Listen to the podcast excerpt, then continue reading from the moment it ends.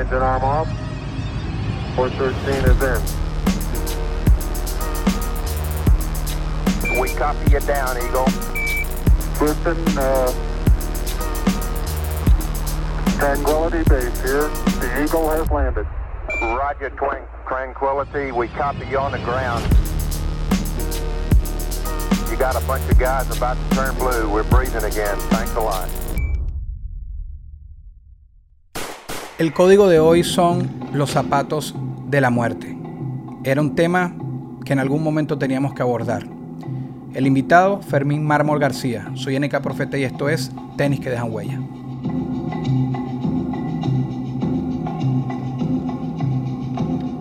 El fenómeno de los zapatos de marca de esos años 90 inspiró no solo a este podcast, sino a esta serie, la serie Códigos. Hoy vamos a un episodio que va a tocar una parte que no podíamos obviar, que es la cara más triste de esa época que vivimos. La parte trágica, la parte lamentable, la parte más oscura, que son los zapatos de la muerte. Toda la violencia que acarrió tener este calzado en aquella época. Eh, es un placer para mí eh, en este episodio de Códigos. Pienso que la persona más calificada para hablar de, de la parte oscura de lo que ha sido esta serie en tenis que dejan huella para hablar de la violencia y del fenómeno de, los años 90 que hubo con, esto de los, de los zapatos deportivos en Venezuela. Es el señor Fermín Mármol García, hijo también de, Es una leyenda ya usted y hijo de la, de la leyenda Fermín Mármol León. Bienvenido, ¿cómo está usted? Muchísimas gracias por la presentación, muchísimas gracias por la invitación y bueno, también muy complacido de poder tocar un tema histórico eh, en Venezuela. Eh, usted es criminalista, docente. Eh, ¿cómo, ¿Cómo terminó su título para, que, para los que no lo conozcan? Bueno, muchas gracias. Este, yo estudié Derecho en la universidad y una vez que culminé mis estudios de Derecho, decidí hacer la especialización y la maestría en criminalística, un área especial de la investigación criminal moderna, y complementé mi ejercicio profesional con la docencia, en donde ya sustento 25 años ininterrumpidos dando clases en la Facultad de Derecho de la Universidad de Santa María. Exactamente. Eh, cuando uno ve su, su carrera, de la familia donde proviene y los años, eh, yo, no puedo dejar de partir desde ese punto, ¿no? Usted es egresado de la Universidad de Santa María en el año 94, ¿cierto? correcto. En el año 94 es el pico, el auge, uno de los momentos más terribles con, lo que vamos a hablar hoy, que es con los zapatos de la muerte, como se le puso o se le llegó a conocer como un código. Pasaron muchas cosas. Eh, sale Cap, sale Carlos Andrés Pérez por el juicio, entra Ramón J. Velázquez como presidente y su padre es, eh, eh, es el ministro de Interior y Justicia, ¿cierto? En 1993. Del 93 al 94. Correcto, en 1993 se enjuicia al presidente Carlos Andrés Pérez. Eh, fue destituido de su, de su cargo y, y, procesado. Y se conforma, como bien lo dijiste, un gobierno interino por el historiador Ramón J. Velázquez, eh, un gobierno de siete meses, eh, y mi padre es seleccionado para dirigir el Ministerio de Justicia. Y estuvo en ese cargo, en ese gobierno provisional de siete meses, que culmina eh, con este, la toma del poder de Rafael Caldera por el evento electoral de diciembre. ¿Cómo veía usted con los profesores, desde el punto de vista pedagógico, cómo manejaban eso que estaba pasando en ese momento. No sé si en ese momento ya era visto como un fenómeno, pero lo que estaba sucediendo de esa violencia extrema, usted utiliza mucho una palabra que me parece la perfecta descripción, que son actos tan primitivos. Era un momento muy salvaje. Yo lo veo así porque incluso cuando uno ve las cifras, las estadísticas de muertes violentas de los 2000 para acá se incrementó muchísimo, pero la sensación de esa época era brutal. Yo como, como niño para la época, la sensación de, miedo y de violencia en la calle era como muy, muy agresivo, muy salvaje. Bueno, muy bien, eh, estás tocando una etapa de la República Civil. Recordemos que la República Civil es una etapa de 1958 a 1998. Hay personas que le llaman la Cuarta República, pero honestamente es más acertado darle el título de República Civil y creo que en esos 40 años de República Civil hubo eventos que marcaron un crecimiento criminal que ahora sí podemos entender. El primer evento grave de la República Civil fue el Viernes Negro de 1983. Es decir, la devaluación eh, de la moneda. Pasamos de 4.30 por dólar a un poco más de 7.15. Ese evento, según la historia y el registro que tenemos, aumentó la criminalidad. ¿Por qué? Porque sacudió la institucionalidad pública y privada. Segundo evento grave en la República Civil, el Caracazo de 1989. Es decir, es indudable que eso rompe eh, las estructuras del país, rompe la historia democrática del país con un evento que tomó por sorpresa a las fuerzas vivas de la nación. Y es un evento que conlleva una ruptura que se profundiza con los dos golpes de Estado. El golpe de 1992 de febrero y de noviembre. Y termina por dañar a la República Civil, por supuesto, que este, la destitución de Carlos Andrés Pérez. Bueno, bien. Muchas gracias. Esto fue un gran intro para, para ir, para más o menos contextualizar lo que estaba sucediendo, cómo estaba el país. Incluso cuando usted habla de, de, que hubo unos puntos específicos que, que, que, son parte de este origen, yo los tengo anotados acá. Tengo anotado Viernes Negro, Caracazo, yo coloco motines en cárceles, que por eso lo hablé un poco, lo de los niños de la calle y los dos golpes. O sea, estoy poniendo como eh, situaciones o sucesos que eran títulos en, periódicos, en, en la televisión, que uno como niño escuchaba. Era un momento difícil. Ahora, en un momento difícil, uno piensa en que, porque yo también me acuerdo, eh, siendo niño, yo vivía en el Junquito, y yo me acuerdo protestas, no puedo llegar hoy a la escuela porque hay protestas porque subieron el transporte, o porque subió la leche, subió la carne, me acuerdo yo mucho de esa época. Pero ¿qué nos lleva? Porque no es que hubo una violencia de robo de comida, ¿qué nos lleva a, en un momento tan difícil de un país, a que una parte de la población se refugiara en, querer tener un, artículo, una pieza de vestir que le diera tal importancia que podía valer una vida. ¿Cómo, cómo uno puede observar esto? ¿Cómo, yo no sé cómo lo observan en otros países cuando hacen estudios y se sientan, pero el caso de Venezuela que es muy específico. ¿Cuál, cuál puede ser el origen de un fenómeno así?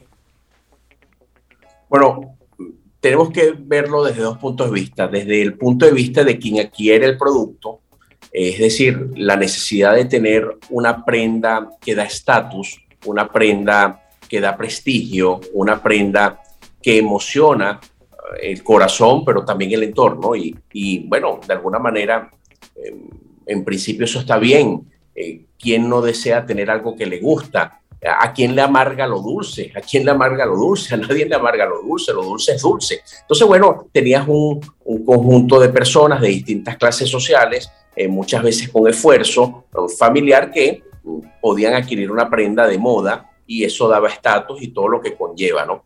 Pero también tenías la otra cara de la moneda, el que no tenía el sustento necesario para adquirirlo, el que no tenía eh, el tejido familiar para obtenerlo y que se producía en sí un odio social, un odio social. Entonces, recuerde que la violencia juvenil, el delincuente juvenil, es un delincuente que tiene mucho odio social, este, porque, bueno, ha sido de, desplazado, maltratado, ignorado y solo encuentra eh, posibilidad de sustento cuando pertenece a una manada, es decir, cuando siente que puede estar con otros como él eh, para tener respeto y para poder este, obtener este, algunas cosas, ¿no? Entonces sí, estábamos, se estaba gestando en Venezuela desde finales de los 80 una delincuencia juvenil violenta, atroz, perversa, que, bueno, lo demuestran las estadísticas. Voy a contextualizar. llegamos a un 1990, tal vez, tal vez con una tasa de 13, de 13 homicidios por 100.000 habitantes y tal vez con unos 2.000 homicidios. Así irrumpe el primer año de la administración de Carlos Andrés Pérez, con esa tasa de 13 este, y con unos 2.000 homicidios en el país. Sin embargo, al finalizar la década, al finalizar la década, culminado el ejercicio de Rafael Caldera, bueno, sorpresivamente habíamos duplicado el número de homicidios. Este, y un poquito más. Tal vez llegamos al primer año de la administración de Hugo Chávez Frías con unos 4.300 homicidios, 4.300 homicidios y bueno, superando una tasa tal vez cercana a unos 23, 24 homicidios. Es decir, tuvimos una década de los años 90, eh, tal vez silente para muchos, silenciosa para muchos, muy violenta y con un crecimiento de una tasa eh, abismal. Quiero decir que cuando teníamos la tasa de 10 en 1990 estábamos en el estándar internacional, es decir, eh, estábamos, estábamos en un promedio mundial, este es un planeta de alrededor de 193 países, y tener una tasa eh, inferior eh, tal vez a unos 15 puntos este, y estar entre 6 a 15 puntos está en una, en una zona de tolerancia, una zona de normalidad. Pero un crecimiento tan rápido en la década de los 90 de duplicar eh, el número de homicidios, duplicar la tasa, fue algo que no llamó la atención este, a, insisto, las fuerzas vivas del país. Cuando hablo de fuerzas vivas, lo que quiero decir es sector público con sector privado, eh, una alianza de, de, bueno, de los actores de un país por, bueno, resolver problemas como los sociales. Entonces, insisto, volvamos atrás, una delincuencia que se estaba gestando del embarazo precoz, la paternidad irresponsable, la deserción escolar, trae como consecuencia que ese individuo marginado eh, busque eh, eh, humanamente lo que se llama la manada, formar parte de una estructura, ahí siente abrigo, poder y respeto. Cuando él este, ve un conjunto de jóvenes con estas prendas como los zapatos deportivos, los, los zapatos tenis, que él no puede tener acceso, se, se, proyecta en él un odio social, se proyecta en él este, este, un arrebato de rabia que tiene que expresar. Por eso es que a pesar de que muchos jóvenes de la época entregaban la prenda, entregaban la prenda, eran lamentablemente este, silenciados con un arma de fuego.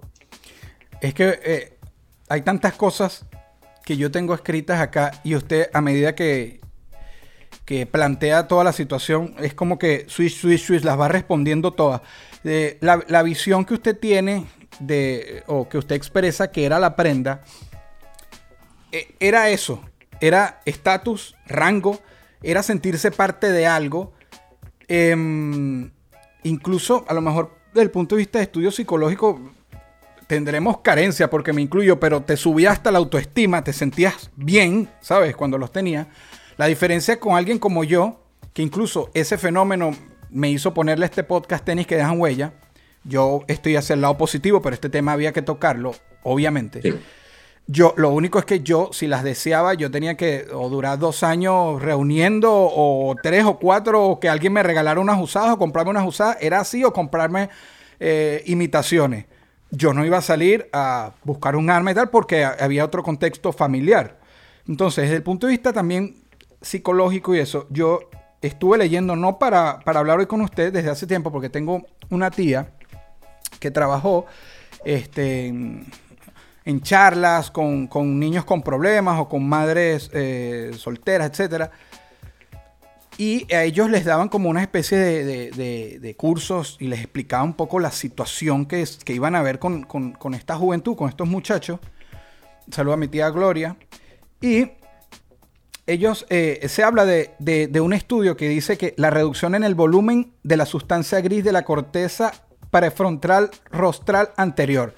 En otras palabras, que cuando tienes una crianza, eh, creces en un hogar disfuncional, prácticamente esto que acabo de decir, falta de amor en la crianza, hace que una parte eh, del cerebro no se desarrolle, que es donde está como la conciencia, el, miedo a las consecuencias, el tener empatía. Y muchos de, la juventud violenta ha tenido o, la falta de padre, falta de madre, o se crió prácticamente en la calle y crece con, un resentimiento y no, son muy crueles, puede, puede, ser muy cruel como usted dice, eh, dame los zapatos, te los entregaba y, lo mataban igual. Entonces había un resentimiento, pero que desde el punto de vista eh, científico o de psicología también tiene una raíz. O sea, es que no puede ser que en Venezuela nacía gente tan inhumana y ya. no, en Venezuela son exageradamente violentos y ya. Tiene que haber un, origen que va más allá. No, muy bien. E, el ser humano es emociones y racionalidad. Eso somos. Este, sí, somos líquido y materia, pero somos emociones y racionalidad. Y la construcción de la emocionalidad de los primeros tal vez 12 años es pieza fundamental. Y un mal abordaje del bebé, un mal abordaje del niño, eh, va a generar evidentemente daños psicoemocionales. Eh, no en vano eh, se considera que todo este tema de las desviaciones de conducta, las psicopatías, provienen de lo que tú bien señalaste, familias disfuncionales. Se ha hecho un estudio, lo sabemos todos nosotros, porque ya es parte de, de la magia de la televisión y de las series de Netflix, cómo se han hecho estudios de resonancia magnética, estudios científicos de los cerebros de los asesinos seriales, para poner un ejemplo, y evidentemente cómo hay un bloqueo absolutamente claro con relación a la emocionalidad.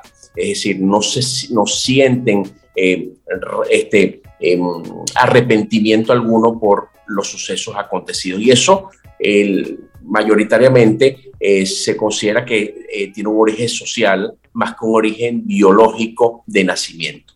Eh, sin embargo, bueno, esos estudios continúan. Yo sí creo que evidentemente un niño que su padre rechazó desde su gestación, una madre que no lo defendió del maltrato de los padrastros de turno y que vio cómo esos padrastros de turno abusaron de sus hermanitas, eh, que tuvo que irse de la escuela eh, porque este, no había cómo comprarle uniformes, no había cómo eh, rendir, tuvo que irse a la calle. Ese niño en la calle tuvo que sortear y tuvo que sufrir las inclemencias de los adultos aprovechadores, maltratándolos, pero tal vez con abuso sexual. Entonces ese niño comprende que así no puede seguir la vida y que tiene que ser parte de algo. Y cuando llega a ese parte de algo, eh, su amigo es el arma de fuego, es el objeto pulso penetrante, es decir, que empieza a tener herramientas para, para, para defenderse y para procurarse su sustento. Y después que mata una vez, eh, siente poder. Y ese poder realmente eh, genera eh, un sacudón interno en las emociones y sentimientos que necesita volverlo a vivir. Por eso es que, bueno, eh, ese problema social no se manejó bien en nuestros países latinoamericanos. Venezuela ha sido en el siglo XXI pionero en el embarazo precoz, eh, sustentando el primer lugar de, embarazo precoz en, en, Latinoamérica, superando al gigante de Brasil en tasa, y detrás del embarazo precoz hay esto que estamos describiendo. Entonces, sin lugar a dudas, esa es la justificación para que tantas personas hubiesen perdido la vida por unos zapatos de moda en el siglo XX, específicamente en la década de los 90, porque eh, había un gran problema eh, de odio social que eh, estaba tomando mucha fuerza. Cuando yo le hablaba de las sensaciones, porque yo he visto estadísticas de los últimos 5 o 6 años de las muertes violentas y llegué a leer una hasta por sobre 26 mil, que es una cosa absurda. Pero en aquella época uno siempre hablaba 100 muertos a los fines de semana, 120, eh, hay un amigo que dice que hubo un pico más alto en el 93 en una fecha específica, que me estaba buscando la portada y como no la consiguió, no, no voy a hablar de la cifra porque no estoy seguro, pero vamos a suponer que al final del año muertes violentas entre 4.000 y 5.000. Comparado, o sea, es lamentable hablar de que, bueno, habían, antes eran 5.000, ahorita son 20, antes estábamos mejor. Pero la sensación, yo, yo hace rato le hablaba a usted de la sensación. ¿Por qué había esa sensación tan peligrosa en los años 90. No es que o sea, 20 mil son más. No sé si es que después esa cifra se extendió por todo el país y antes estaba más concentrada en Caracas. Pero la sensación de peligro que yo viví, por lo menos en, mi estatus social, no sé, como mi entorno, que éramos como una clase media, baja, luchadora así, yo no sentí tanto miedo como cuando como cuando en los 90 hablo de los 2000 a pesar de que las cifras subieron, de que ya no era por zapato que mataban, ahora mataban por BlackBerry. Me acuerdo yo específicamente ese teléfono es el único punto que yo tengo para comparar con un artículo. La sensación, no sé, era porque no estábamos metidos muy en los medios de comunicación. ¿Por qué? Porque si eran menos, había una sensación más terrible o, que era más primitivo, era parecía que estábamos pasando el Serengeti, no sé. El planteamiento que estás haciendo es extraordinario. Evidentemente que eh, hay respuesta para ello. Lo que hemos vivido en el siglo XXI es absolutamente mucho peor, eh, porque tenemos una delincuencia que tiene control territorial. En el siglo XX la delincuencia era nómada, eran minibandas, bandas criminales. Lo que ha pasado en el siglo XXI es eh, la graduación del crimen violento que tiene ahora control territorial y somete a una población.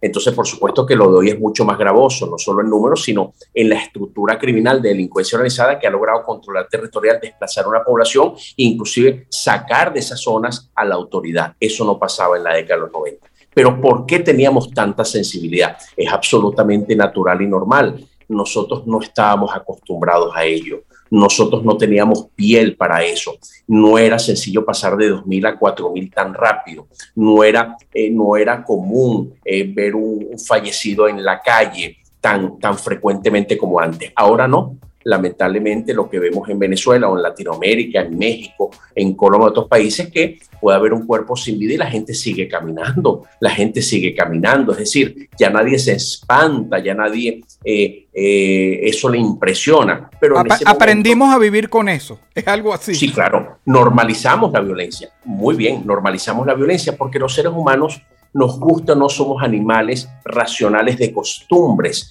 y lamentablemente uno se acostumbra a lo bueno uno se acostumbra a lo bueno, al perfume, a, disfrutar, pero también nos vamos acostumbrando a lo malo y eso es lo complejo del ser humano. Cuando uno en, técnicas em, de crecimiento tiene que eh, conocer y aprender, no te puedes acostumbrar a lo malo, tienes que irte de ese trabajo, tienes que divorciarte, tienes que romper la sociedad, porque no puede uno acostumbrarse a lo malo.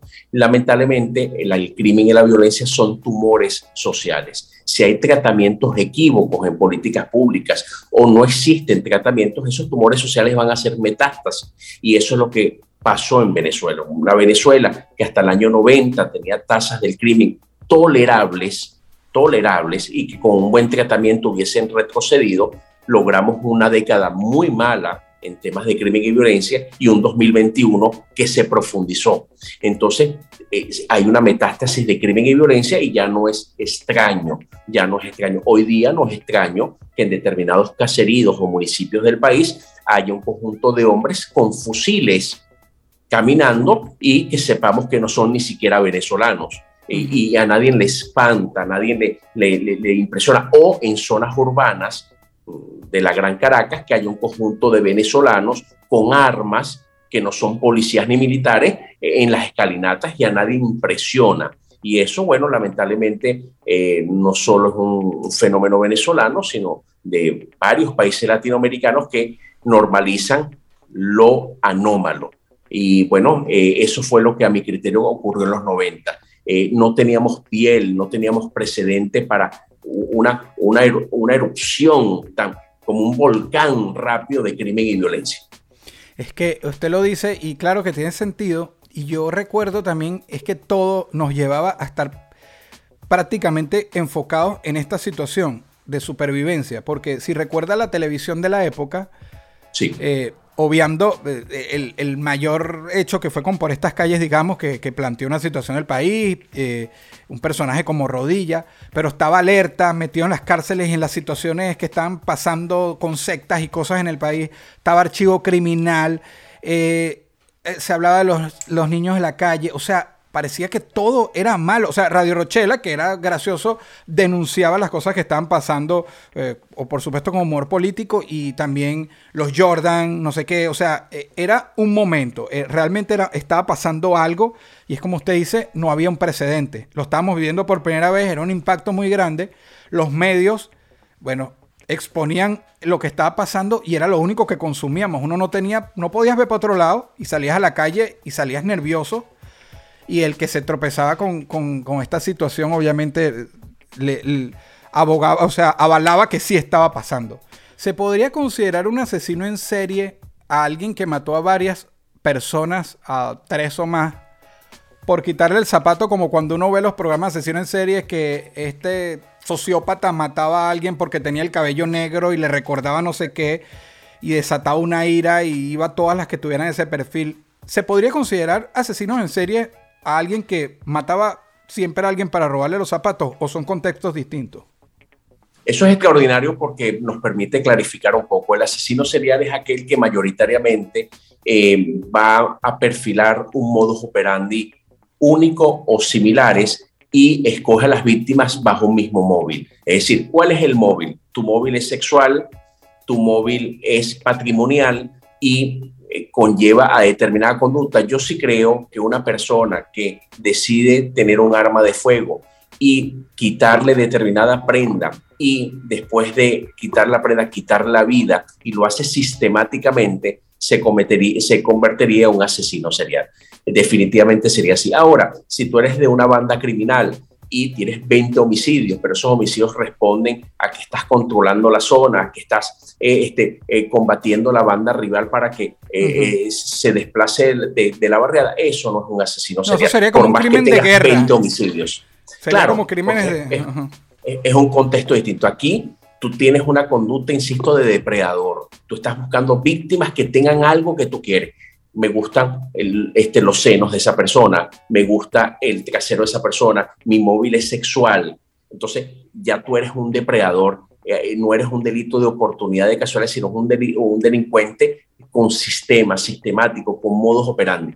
Y en lo que pasó con algunas personas que tal vez pudieron haber escogido determinadas marcas de zapatos y sin importar que me los entregues, te quito la vida, está dando una satisfacción no solamente de de, de, de, abrogarse el tema patrimonial, sino que tenía la necesidad del poder de controlar y nada más y nada menos que quitándole la vida a otro. Que usted también decía en otro programa que con la falta de figuras que emular, una figura como un padre o una madre, etcétera, esa figura poderosa del barrio, que era el que estaba mejor vestido, el que tenía los mejores zapatos, la mejor moto, el, está rodeado de muchachas, etcétera, a, alguien que se crió sin una figura que emular, que lo que recibió fue golpes, etcétera, lo veía como alguien, yo quiero ser como él. Suena tan simple, pero es algo que sigue sucediendo y que también fue un factor en esa época que a lo mejor llegaba un delincuente a una zona, la gente lo veía ganado, como sucede con, este culto a Lampa que hay que sí, con los narcotraficantes, etcétera, y los ven más bien como una imagen grande, yo quiero ser como él. Eso, eso también fue un factor, obviamente, un efecto dominó de la época, ¿no? Y que sigue. Sí, y, la época que vamos a vivir en el mes que viene, el tema de sembrino. Imagínate en una zona popular, el niño que tiene una, una, estructura de padre y madre, trabajadores, y que va a llegar el niño Jesús, eh, va a llegar Santa Claus, eh, el 25 va a poder mostrar en los pasillos de, su comunidad el juguete, la bicicleta, el triciclo o la prenda de vestir. Entonces, bueno, eh, evidentemente que eso va a generar eh, un sentimiento eh, adverso de tristeza en los que no tienen maldad, pero de odio en los que lamentablemente no tienen ese muro de contención, cuando realmente la madre le dice, mira, yo quiero decirte que en verdad el niño Jesús este, no es una figura material, Santa Claus ese gordo rojo no existe y aquí lo que hay es esto y tu mamá no tiene para comprártelo, le hablan con esa crudeza a un muchacho de 5, 7 o inclusive algo más violento, déjate de tonterías y le dan una cachetada. Entonces, eh, eso, eso, eso rompe tejido psicológico y no sabemos las consecuencias que se van gestando. Puede generar un ser muy introvertido, eh, muy triste, muy depresivo, o puede generar un pequeño ser insensible eh, con odio. Depende de, de, otras circunstancias que, bueno, este, son muy propias de, de, de cada individuo. Cuando también yo he visto eh, declaraciones de usted usted habla que hacen falta como instituciones, o sea, la educación, incluso la religión. Eh, y lo quiero llevar rápido al punto de religión. ¿Qué sucede cuando hay delincuentes que se pueden persignar, se pueden eh, encomendar a Dios antes de que sucede, de hecho?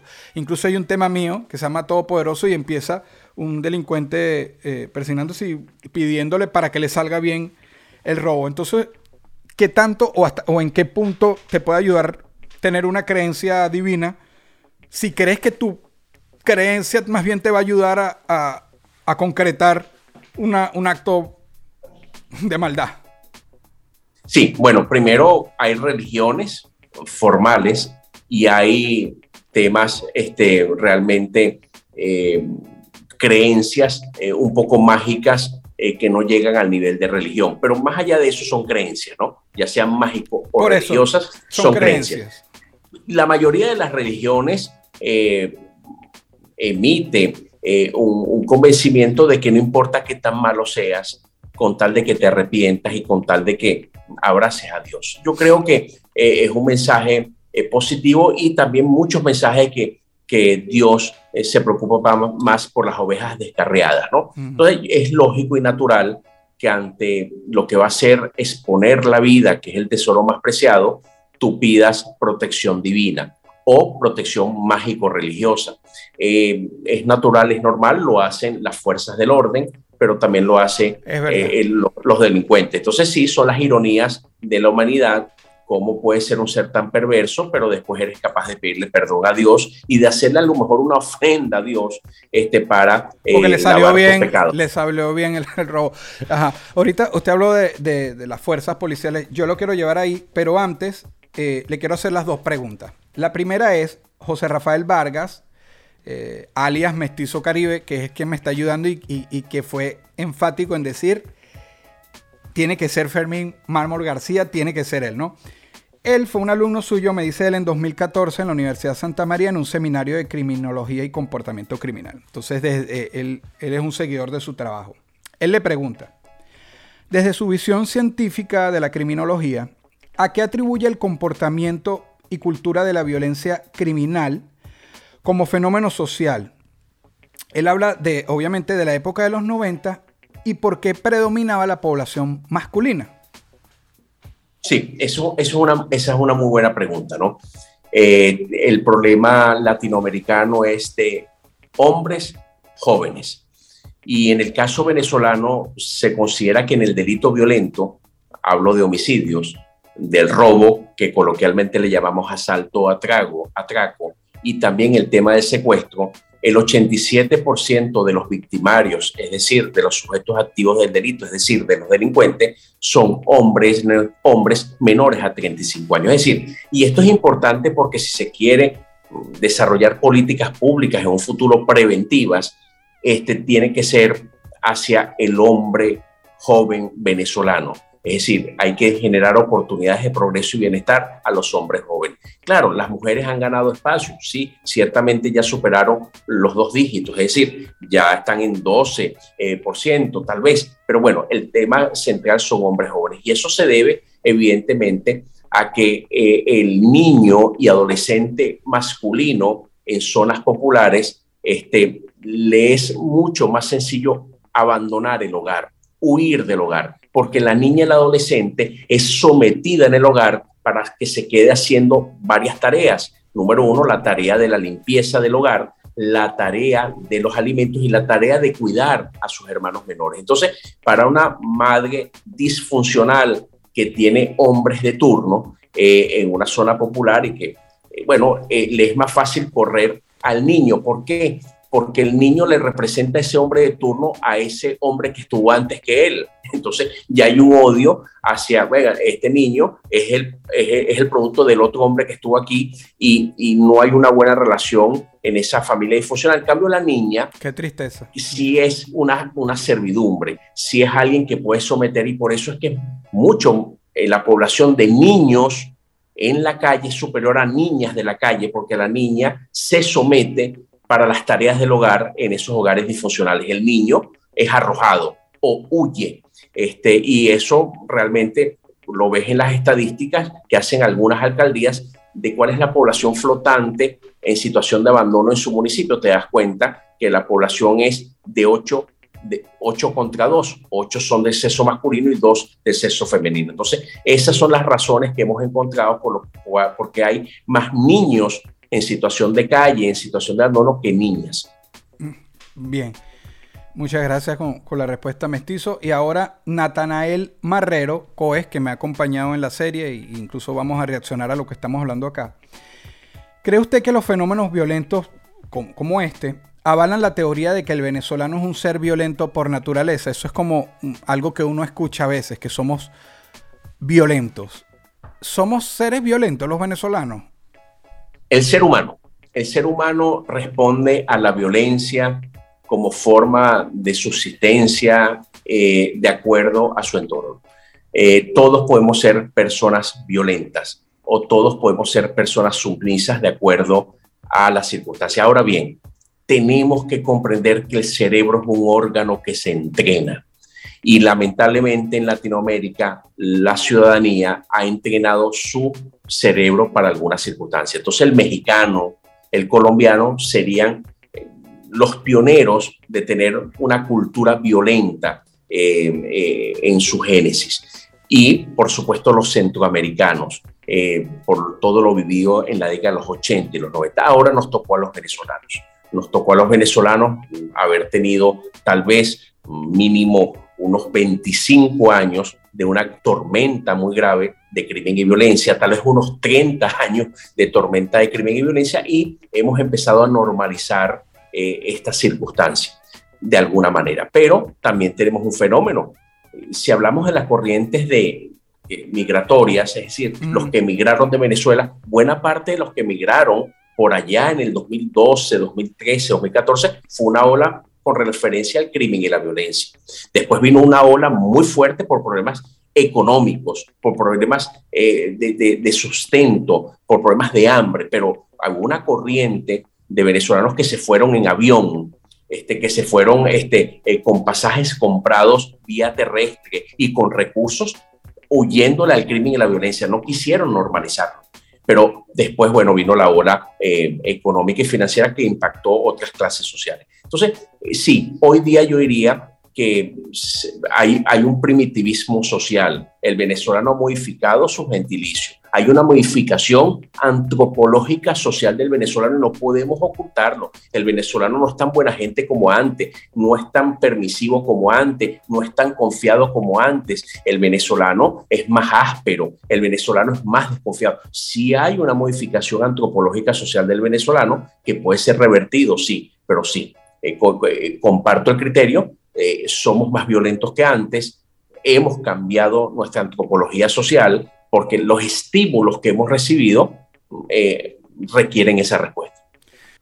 Para ir terminando, ¿de quién, ¿de quién es la culpa? ¿De Nike, de Jordan? De, realmente si se nos tocara hacerlo tan a la ligera, porque ya pusimos todo un contexto, ¿de quién fue la culpa de ese terrible fenómeno de los años 90? Y luego que usted me diga, yo también le preguntaría basado quizás un poco qué se hubiese podido hacer para evitarlo, que también usted lo ha dicho, pero ¿quién fue el culpable? Ok, lo primero que diría es quiénes no fueron culpables. Ok.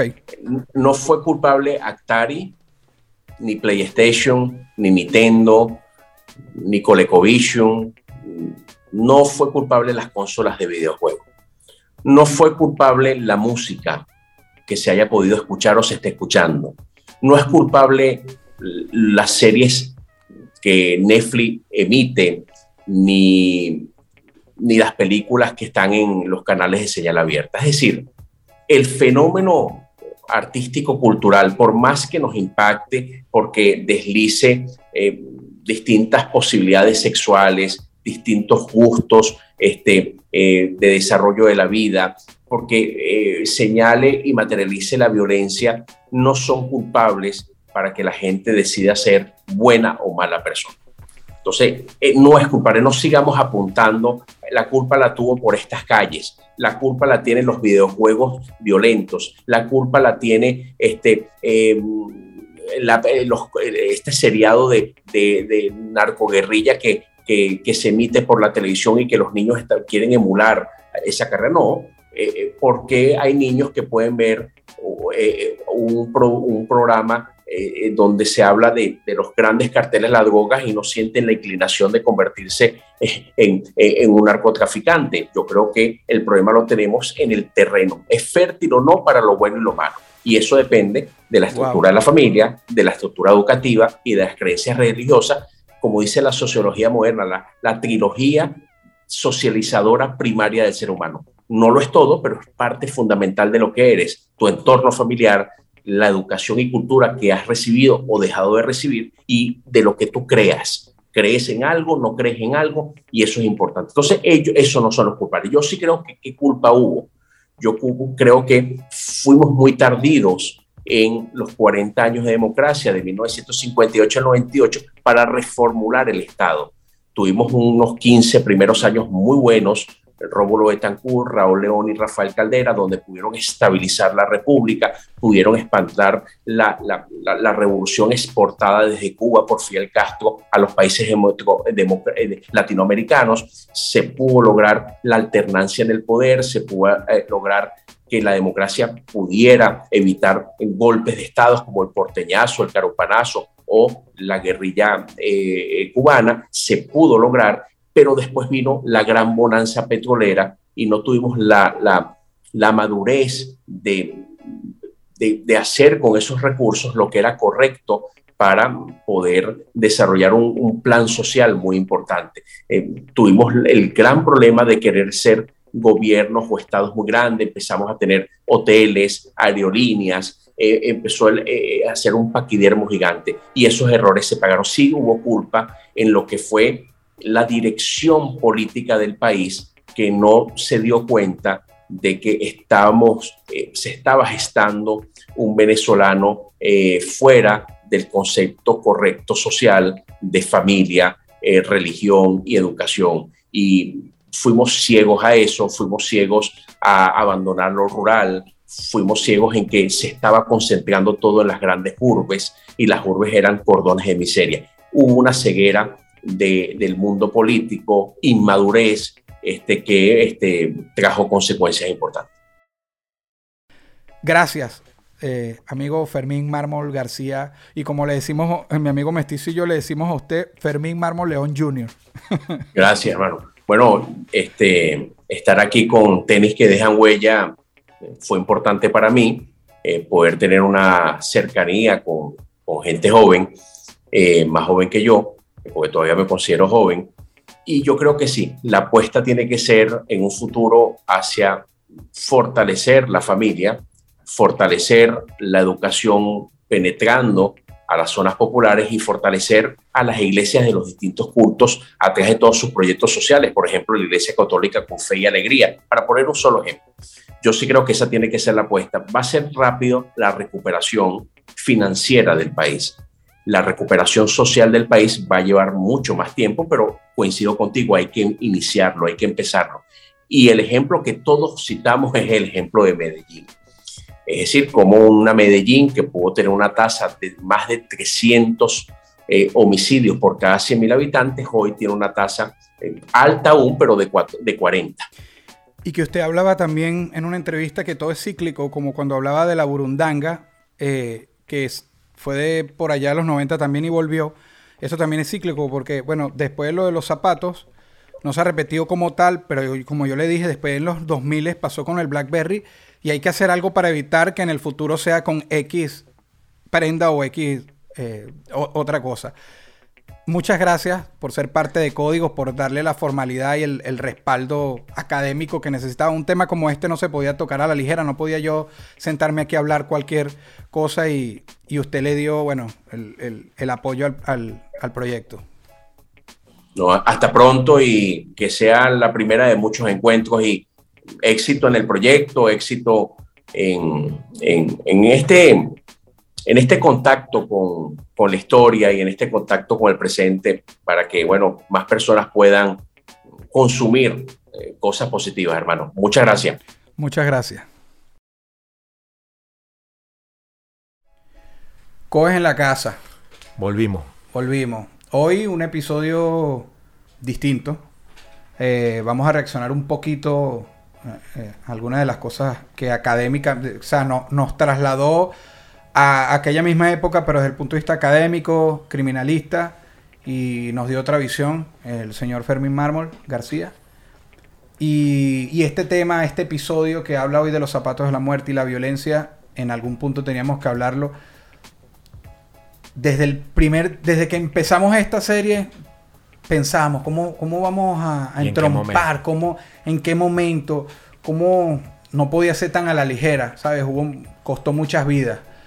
Y bueno, buscamos este punto de vista académico y ahorita reaccionar un poco a lo que vimos ahí. ¿Qué, te queda de, esto que, que viste? Bueno, es, demasiado increíble toda esta información que él da y información que yo no la tenía clara desde esa época en que habían pasado acontecimientos antes que forjaron ese núcleo para que luego se acarreara la violencia. Entonces eso me lleva a, o sea, a pensar a mí y a analizar, y esto es una opinión mía, de mi análisis técnico que puedo hacer que es que concluyo de que fueron dos fenómenos que se unieron o que se consiguieron. Porque para el momento en que la violencia tenía ese auge y estaba ocurriendo de la manera en que él lo explica, aparece el fenómeno cultural llamado Nike, Jordan, como lo queramos llamar. Entonces fueron dos... Sí, que, el, que parte de fechas que, cambian todo. Que, que, ya se iba viendo con lo del... Después del... del el Viernes Negro este, que vino el Caracazo, y había una explosión social y eh. llega el fenómeno Jordan a la misma vez. Exacto, que es un fenómeno que si nos trasladamos a cualquier parte del mundo generó violencia, solamente que la violencia que estaba en aquel entonces en Venezuela era desde el punto de vista, eh, vamos a decirlo así, anárquico, de lo que él decía el resentimiento social. Entonces llega el, la cultura sneaker y ¿qué pasa? Que yo siento que el zapato es el único eh, objeto, por así decirlo, que siempre te va a transmitir algo o, y que para que tú puedas tener ese, como que esa conexión, el, zapato te da esa inserción en la sociedad o en la cultura. Entonces se yo siento que se mezcló ese fenómeno cultural de los zapatos que venía emergiendo con Jordi con Nike, que quieran o no, es el comienzo de todo esto. Se topa con esto que pasó que tiene, que es lo de la delincuencia. El zapato, o, todo el mundo le echa, va a echar la culpa al zapato y el zapato no tiene la culpa. Hoy en día hay más delincuencia. Ojo, aquí no se está justificando. No, Fue una situación que pasó en la época, que todos entendemos que es trágica y que, que es el lado oscuro de este fenómeno pero estamos como buscando causas. Y yo estoy como que al hablar de las causas y los puntos y, y, poniéndonos un poco en los zapatos de por qué se hacía, no porque no lo esté avalando. Aparte, te voy a dar este ejemplo que, eh, o sea, tú mira, pero tú, y tus cosas, pero ajá, el malandro no, no preguntaba la talla por robar. Sí. Pero, lo, pero tú no los tuviste y yo no los tuve. Por lo del que él habla del terreno fértil Eso, y infértil. donde la familia tiene que ver demasiado. Claro, Entonces, sí, tiene 100% se la doy. porque yo no se le robaron, pero yo los deseaba. Pero yo, yo bueno, pero 100% eh, se la doy porque, mira, él le explica de que todo está en la formación familiar, ¿correcto? Esa formación, mi mamá me dijo, ni a balazos tú te pones esos zapatos. Al momento yo... Para resguardar tu vida. Ajá, al momento yo no lo entendía, al momento yo estaba bravo con ella, al momento yo quería hacer lo que sea lo mejor por tenerlo, pero yo sabía que me podían matar, entonces era como un terreno infértil para yo salir a dámelo, que, que los quiero, ¿sí me entiendes? Porque a lo mejor sí, gracias a Dios tuve mi papá y mi mamá siempre a mi lado y mi formación. A mí me robaron, o sea, pero no fue así zapatos, me robaban otras cosas. Y los zapatos que a mí me quitaron. Fue ah, te iba a preguntar si te habían robado zapatos. Fue porque yo era muy tan fanático, sigo siendo, que me encanta tenerlo limpio y cada vez que lo usaba lo lavaba, entonces a veces dejaba casi que los domingos para puro lavar, entonces guindaba todos los pares en la cuerda, en la, en la platabanda y, y mi papá me decía, te van a quitar eso y decía, no, ya no pasa eso. Claro que pasaba, me lo dejaba, se lo llevaban. ¿Y se lo robó alguien de tu sector?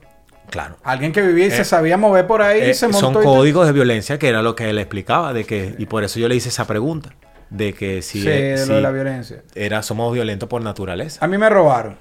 El, el robo mío no fue pégate y me quitaron los que tenía puestos, sino yo tenía unos zapatos en una bolsa, fui a un punto de encuentro con alguien que me los iba a comprar, porque siempre he estado con lo de los zapatos. Fui a vendérselos, no tenía la plata completa, el negocio no se terminó ese día porque no pagó completo, no se los voy a dar. ¿Qué pasa? Eh, la persona se va y donde yo me quedé ahí se quedó la calle sola y había un tipo que tipo que estaba como un edificio al lado que estuvo viendo la vaina ahí me quedé tragando mosca, ¿sabes? Yo entendí, estoy pagando la panza aquí, pero el tipo me abordó en lo que me quedé solo, la calle se quedó sola. Y ya yo vi para los lados, no, no pude, no, no me dio chance de salir corriendo de una porque ya yo sabía que. Que iba para eso. Sí, llegó de una y esos zapatos, tal, yo te los compro. Mentira, ¿sabes? En lo que me dijo así, se levantó la chaqueta, tenía el- un- la cacha, la pistola. Y me, un abrazo así como de panas me abrazó y caminé como cuadra y media con el tipo, me, me empujó, me tiró en el piso, me sacó las cosas que tenía en la cartera y tal. Él no, no sé si vio el robo tan fácil que no estaba pendiente que yo tenía puesto unas boxeadoras, que eran más, quizás más valiosas que las que yo estaba vendiendo, las que tenía en la bolsa.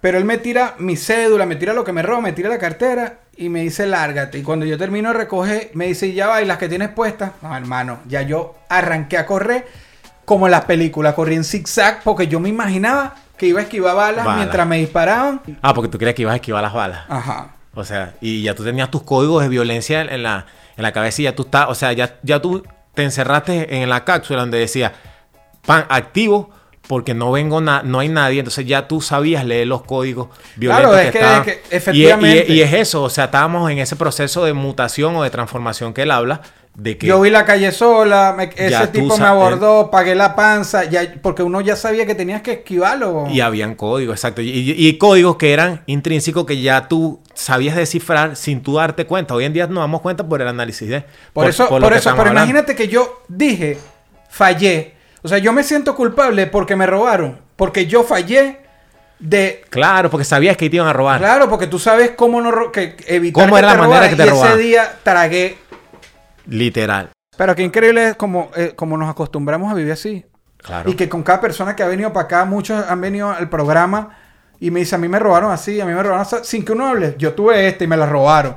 O sea, demasiadas personas fueron robadas. ¿no? Aparte, Neca, la gente siempre piensa que ser violento es que yo voy a llegar aquí y te voy a dar un golpe. No, es que eso que tú estás hablando forma parte de la violencia. O sea, ya tú tienes códigos que tenías que descifrabas, que sabías que estabas propenso a un acto violento. Ve acá, si tú veías en aquel momento una persona llegando en una moto y tenía unos naipes puestos, ¿qué pensabas tú? Aquí fue. Ahora Y bien. si tenía el parrillero, brother, si iba con un parrillero. ahora te voy a poner el ejemplo. Y si tú, esa misma persona, tú a pie, la persona estaba a pie en un semáforo y tenía los mismos zapatos, tú sabes que no te iba a pasar nada. En ese auge, yo estoy segurísimo de cuando estaban esas matanzas a mansalvas así por lo de los zapatos, no estaba ese factor de la imitación. Porque tú bien una vez lo dijiste de que esas imitaciones eran de muy mala calidad. Sí, los logos volteados. Los logos volteados. Entonces, estoy seguro que si tú llegabas a tener esas imitaciones puestas, no te iban a matar. Porque el malandro quería la que era. Bueno, ahorita que dices ¿Entiendes? eso, ahorita que dices eso, voy a aprovechar aquí a hacer un un pequeño corte para mostrar algo que, que dijo Servando en Entregrado. Saludos a Manuel Ángel y a todo el equipo de Entregrado. Estuvo Servando y Florentino y él contó que lo iban a robar y da una historia parecida a lo que estás diciendo. Con ahí. las boy, yo lo vi. Ajá. Yo cargaba la Jordan que yo soñaba tener cuando era niño, weón. Yo- era como estar en música. para los zapatos. Eso era como estar en música. Ahora solo la se compra Jordan zapatos cruzada, que Mario, tener ¿quién no quiere tener una Jordan cruzada? Obvio, listo. Yo no pude tenerla, yo tenía unas Void, que eran la imitación de las Jordan, que las sacaba a tiendas Rex, Claro, que costaban, sí, huevón, Es verdad, es verdad. costaban, o sea, un cuarto de lo que costaban las Jordan. Y un día me la fueron a robar en el valle, esto fue literal, me la fueron a robar. Y acá, cuando me dieron que Antes- no, no vale, fuera de aquí, chicos. Lo mismo me han dicho, me dijeron, fuera de aquí. Antes robaban como que. No, porque pensaban que, porque se parecían Jordan, weón, pero cuando te estaba diciendo... Efectivamente, lo que él habla de que lo fueron a robar y... ¡No! Yo, tú sabes que yo pienso, y antes de irnos, yo pienso en que, a lo que tiene que haber pasado de hecho, y más como tú dices, lo que se lo guindaban como trofeo, que un mismo zapato, me refiero a uno mismo, a este. Ok. Suponte, me los quitaron a mí, me los robaron. El que los robó los tiene puestos, otro malandro se los robó a él. Y a ese otro malandro, otro malandro se lo robó. Pudo haber pasado un mismo zapato así, de persona en persona, de robo en robo, y de muerte en muerte también. Puede haber muerto alguien por un zapato, y después el que, el que los coronó, pudo haber muerto luego él por el mismo zapato. Y me parece una locura. Sí, fue un golpe de mala suerte a lo mejor de la situación país y el momento en que llega la cultura y los zapatos y bueno, se mancharon de sangre y quiero decirle a la gente que aquí no estoy defendiendo a nadie, a ninguna persona que haya hecho eso y que me disculpen si a lo mejor hablo con tanta soltura o facilidad porque en verdad no tuve a nadie involucrado. O frialdad, pero Exacto. yo entiendo. Eh, que me lo disculpen porque seguramente aquí hay gente que me estará viendo y dirá, para él a lo mejor es muy fácil decirlo porque no le pasó. ¿Entiendes? Entonces no quiero que tampoco se desvirtúe eso, sino simplemente es como mi, mi criterio en base a lo que dijo el señor Fermín y a mi conocimiento. Lamento que alguna persona que esté viendo esto haya perdido un familiar, un padre, un hermano, un hijo, por el fenómeno. Este tema era muy delicado, no se podía hablar a la ligera, por eso traemos un invitado que tenía un, un conocimiento académico de investigación. Y, y en el fondo, porque yo también, ¿sabes? Pienso que las personas, una madre que haya perdido un hijo, lo que puede sentir un resentimiento Al completo al ver este tipo de zapatos, que lo lamentamos mucho, que, que, que esta es la parte trágica y oscura de este fenómeno, que fue una cuestión social, porque de hecho después se repite con los Blackberry y con otras cosas, que es como tú dices, fue mala suerte, fue el momento, todo, y se, y se dio fue con este artículo, que el artículo no tiene la culpa, sino fue una situación del país.